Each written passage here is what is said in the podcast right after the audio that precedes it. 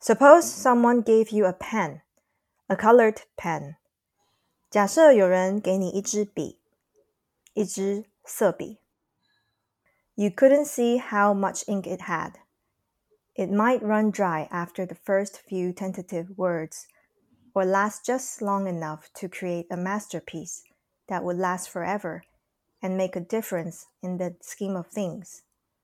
You don't know before you begin. 你看不见里头有多少墨水，他可能在写了几个字之后就没水了。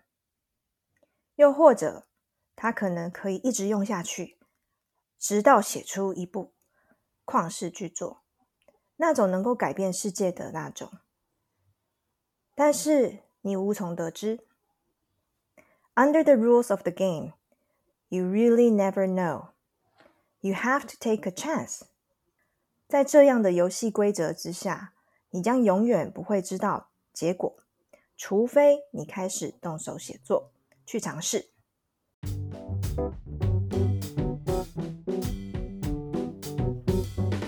Welcome back to 英文好疗愈，欢迎大家回来。This is Lu，This is Tati。我们用富有意涵的故事感动你，让你勇敢和英文噩梦分手。刚刚在一开始的这个故事啊，我们今天用比较不一样的方式跟大家呈现，那就是一一个中英夹杂的方式。那刚刚故事中提到的这个笔，这一支 color pen，就好像是我们的人生，我们没办法去。预测人生的长度，但是其实我们能够做的是掌握人生的广度和深度。如果是你，你有这支色笔的话，你会不会放手一直写出一部属于自己的人生呢？今天的故事呢，其实是，其实我不觉得它是一个故事，它比较像是 it has a lot of questions。故事里面有很多很多的问题。你可以在听的时候，顺便自己去边问问自己，说：“哎，我对于这些问题有没有一些答案？可能没有，可能有，但是都是一个很好的练习。”关于这种跟人生相关的话题，其实我自己很喜欢这种类型的书。这叫做心灵鸡汤吗？也算是哎，对啊。而且我可以跟大家就是讲说，像很多这种 life story 或者是这种隐喻的，就是 metaphor，metaphor 就是隐喻。那它就是会让你，就是用一个比较简单的角度去思考一个比较深的问题。我自己很喜欢类似啊，就是跟人生主题比较相关的书。我觉得可能你有听过，比较有名的就是这个经典《牧羊少年奇幻之旅》的《Alchemist》。那我自己是超喜欢这本书，而且我觉得 It's a great book that you can read it anytime you want, and then you will get different kind of feedback. in different ages. You know, when you're young, you read it, or oh, you get this conclusion, and then when you're older, you read it again, and then you get different inspirations. 牧羊少年奇幻之旅很推荐大家。 Wow, so it's like a book that you can read for life, and each stage of life you will have a different insight，就是会有不同的看法。这样，没错，没错，真的很棒。我真的要来看一下。那第二本呢，就是叫做《深夜加油站遇见苏格拉底》，它的英文是 Peaceful Warrior。那第三本是就有一本叫做《最后十四堂星期二的课》。我自己是很喜欢看这种类型的书啦。What about you? Do you have any recommendations?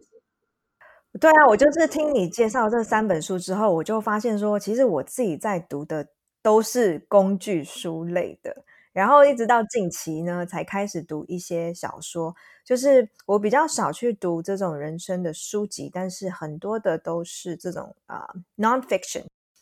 我发现他们的工具书，它有好处也有坏处。但是，然后好处就是你当然可以学到很多的技能跟技巧，但是呢，有时候需要做一些平衡，然后去用一些比较 creative 的书，让你去思考更广的一些问题。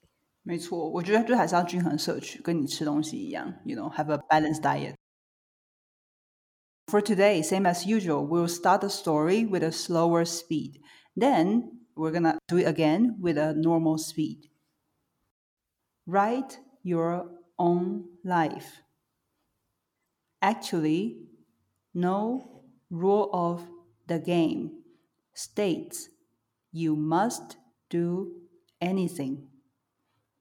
Instead of picking up and using the pen. You could leave it on a shelf or in a drawer where it will dry up unused.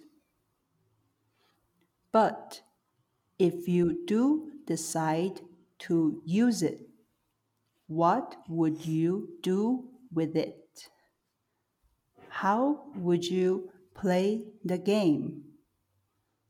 Would you plan and plan before you ever wrote a word?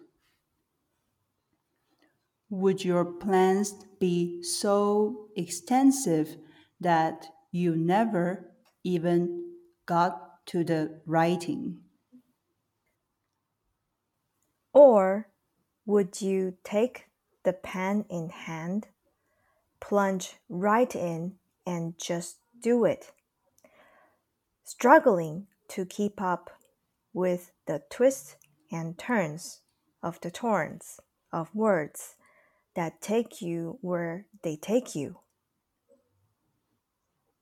Would you write cautiously and carefully as if the pen might run dry the next moment? Or would you pretend or believe that the pen will write forever and proceed accordingly? And of what would you write? Of love, hate, fun, misery, life, death, nothing, everything? Would you write to please just yourself or others? Or yourself by writing for others?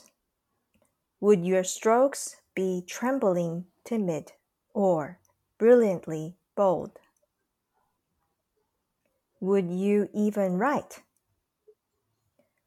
Once you have the pen, no rule says you have to write. Would you sketch, scribble, draw? Would you would you stay in or on the lines? or see no lines at all, even if they were there. Or are they? There's a lot to think about here, isn't there? Now, suppose someone gave you a life. Actually, no rule of the game states you must do anything. Instead of picking up and using the pen, you could leave it on a shelf or in a drawer where it will dry up unused. But if you do decide to use it, what would you do with it? How would you play the game? Would you plan and plan before you ever wrote a word? Would your plans be so extensive that you never even got to the writing? Or would you take the pen in hand, plunge right in, and just do it? Struggling to keep up with the twists and turns of the torrents of words that take you where they take you. Would you write cautiously and carefully, as if the pen might run dry the next moment? Or would you pretend or believe that the pen will write forever and proceed accordingly? And what would you write of love, hate, fun, misery, life, death, nothing, everything? Would you write to please just yourself or others? Or yourself by writing for others? Would your strokes be trembling timid or brilliantly bold?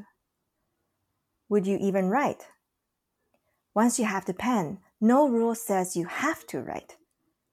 Would you sketch, scribble, draw? Would you stay in or on the lines? Or see no lines at all, even if they were there? Or are they? There's a lot to think about here, isn't there? Now, suppose someone gave you a life.